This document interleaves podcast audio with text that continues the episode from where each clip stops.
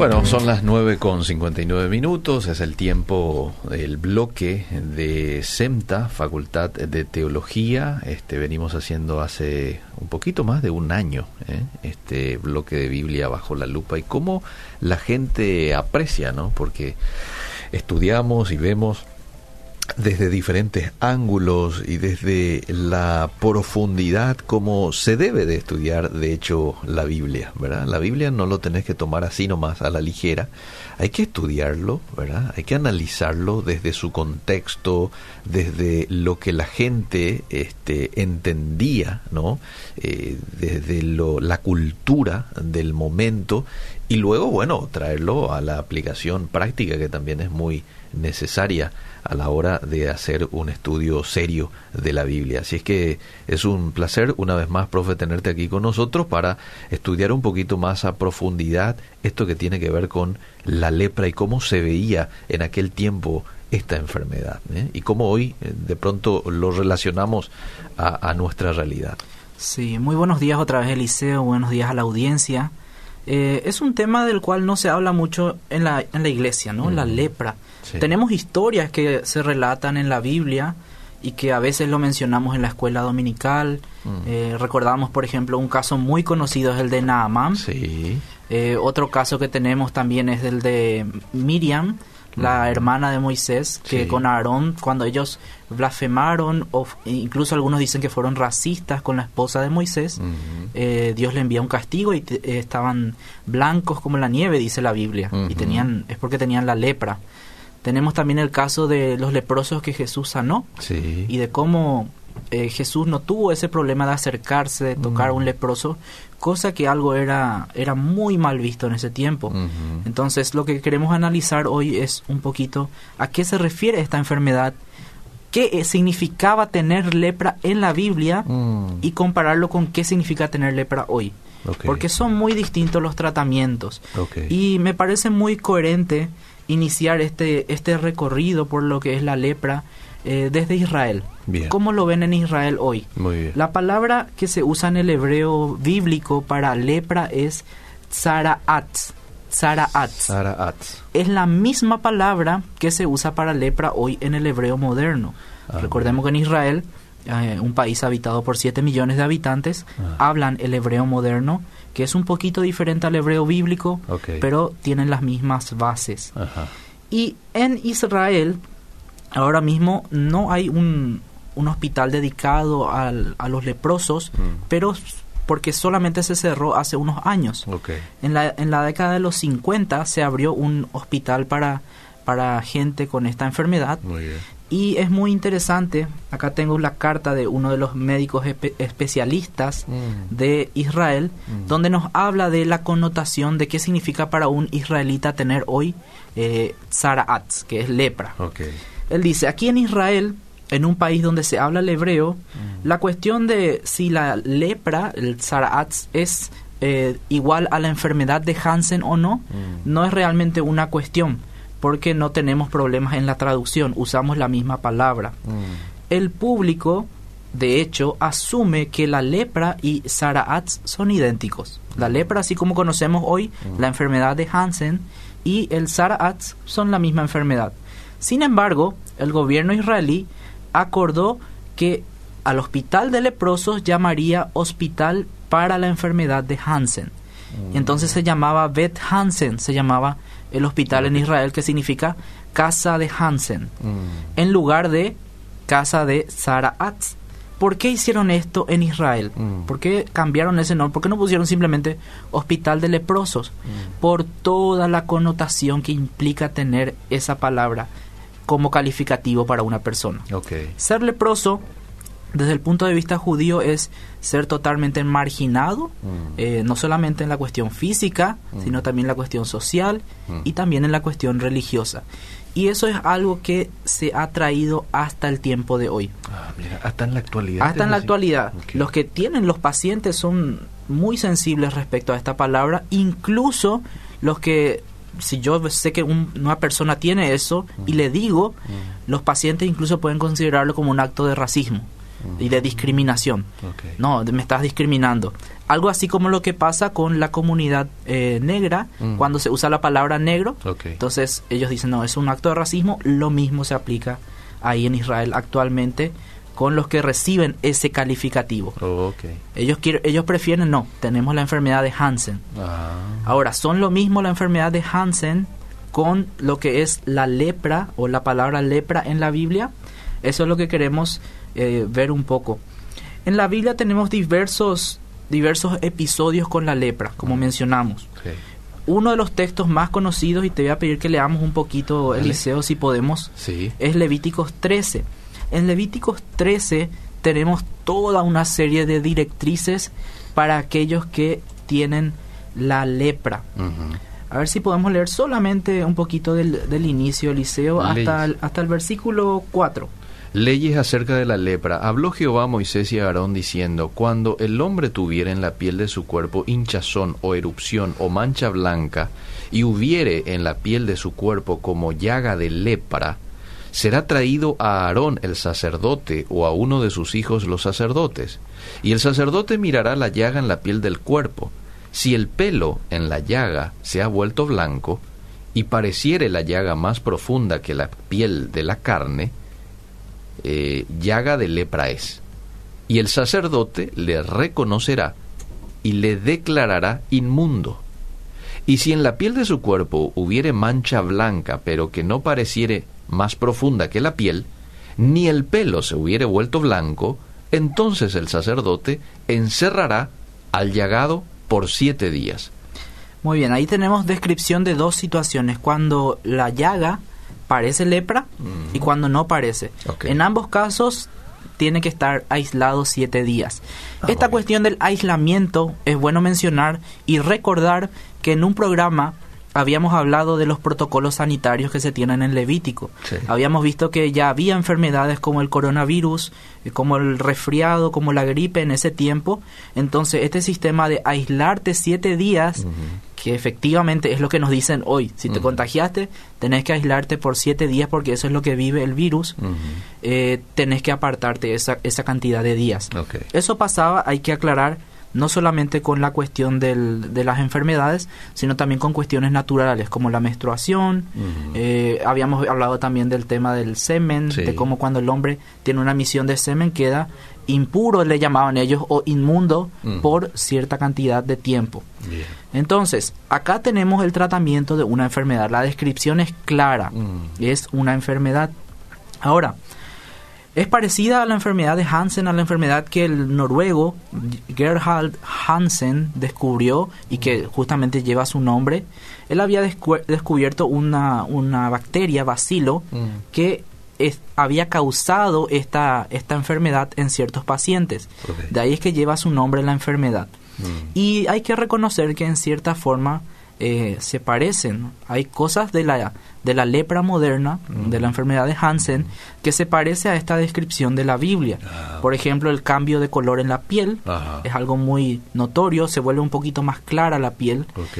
Eh, normalmente nos imaginamos a la lepra como que se caen pedazos de carne del, del paciente, pero no es tanto así.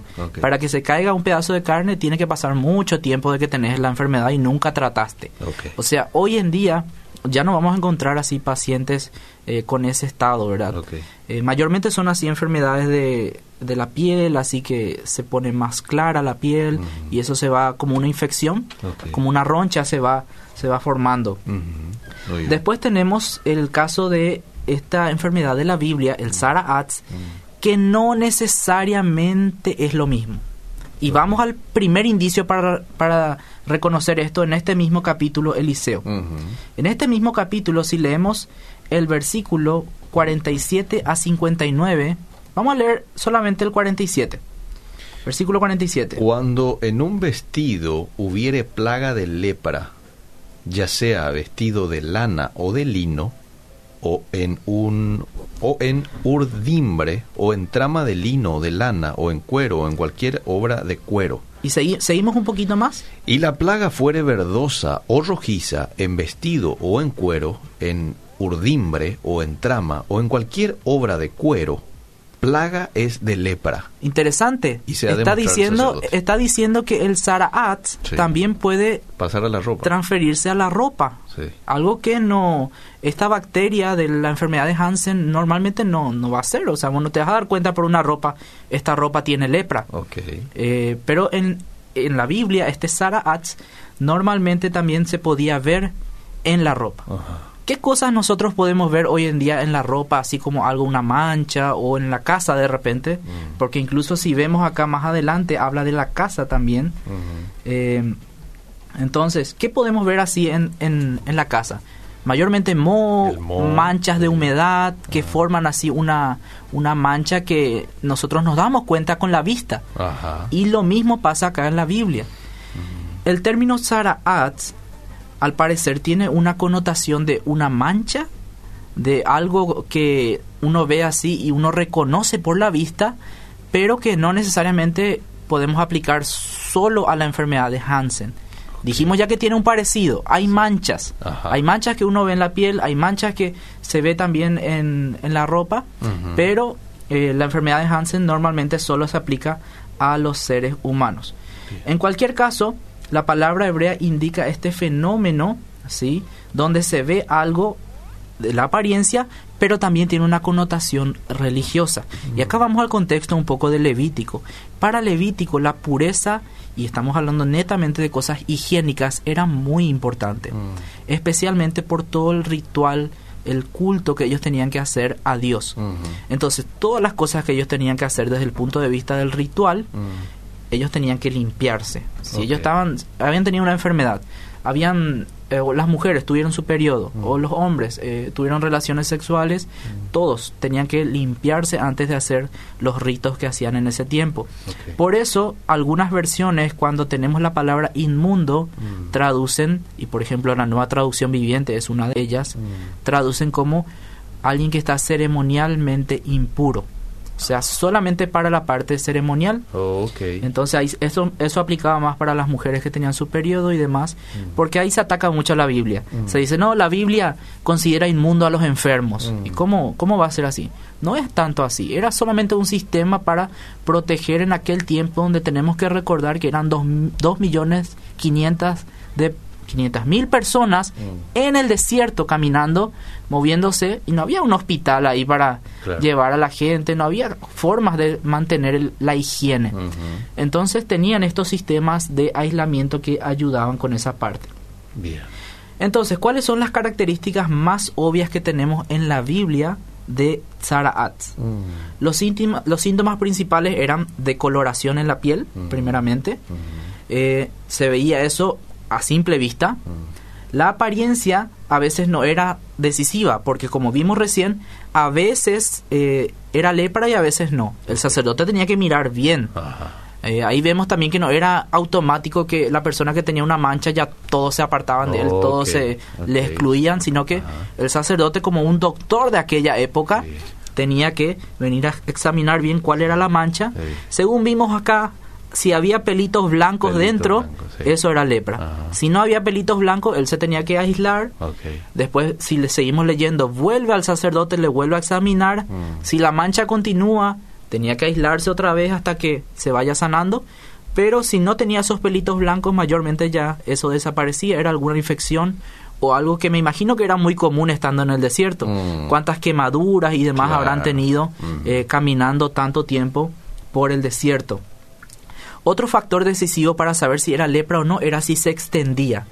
Y eso, eso seguimos leyendo después en Levítico 13:5, 14:39, donde habla de que tenía que ver una si se extendía o no la lepra. Hoy en día la lepra mayormente ya tiene un tratamiento efectivo en la medicina. Eh, de hecho, eh, si uno empieza a tratar tempranamente, eso no se va a extender por todo el cuerpo.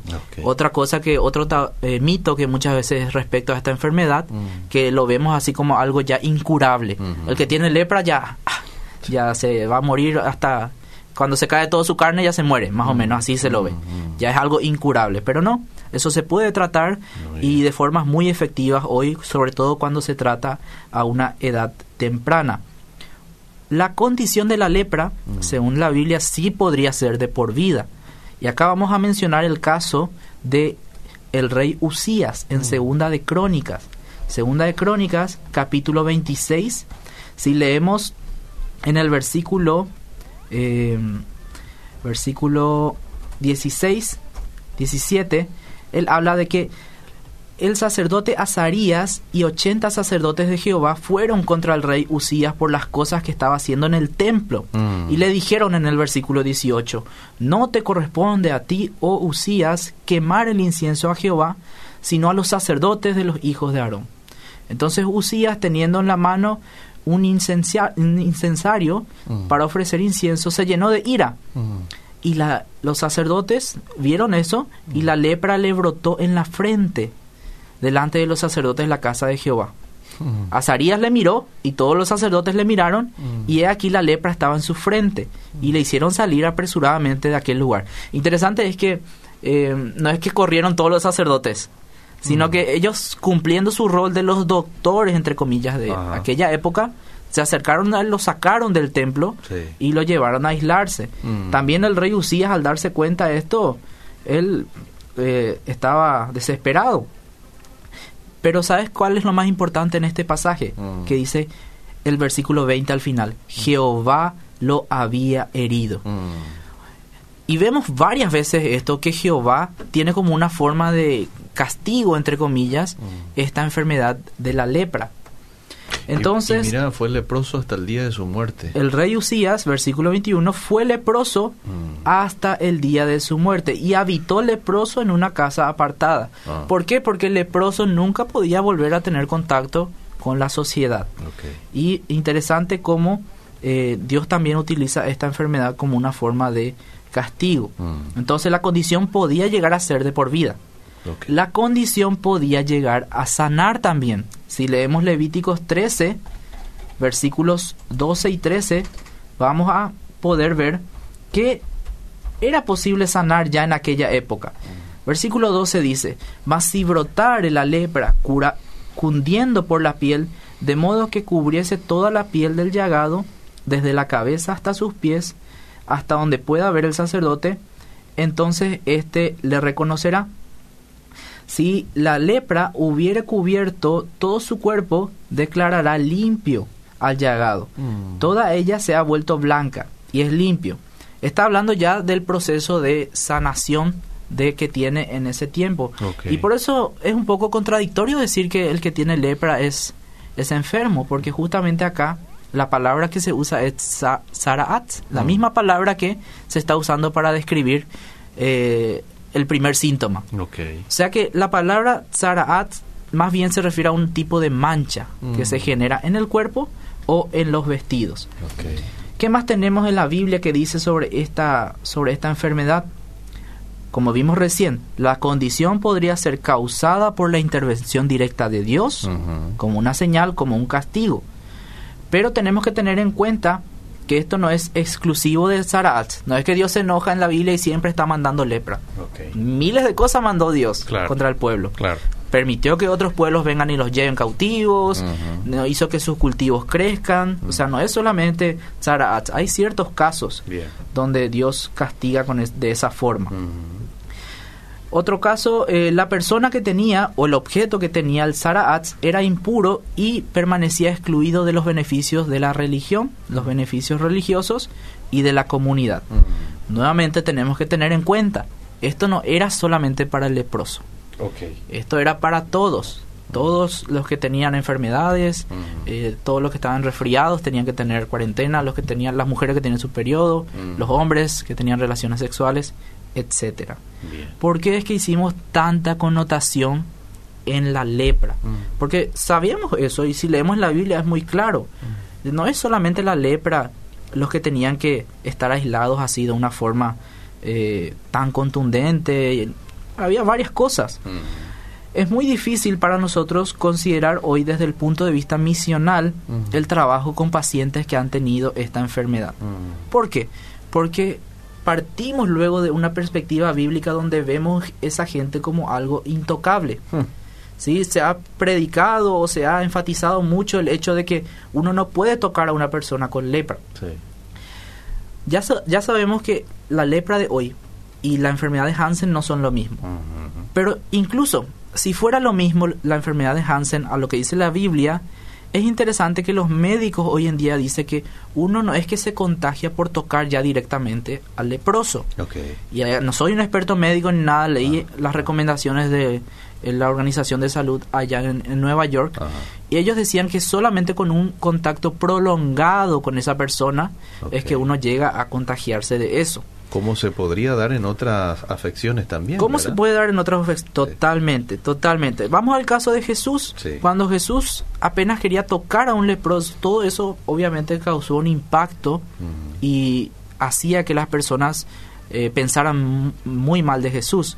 Pero si vemos desde el punto de vista médico y si realmente era enfermedad de Hansen, lo que tenían esos leprosos de la época de Jesús, no, no es que Jesús por abrazar o por tocar a alguien se iba a contagiar, sino que eso eh, solamente se da cuando hay un contacto prolongado, o sea, cuando vivimos con alguien así, mm. por cierta cantidad de tiempo estamos con alguien así.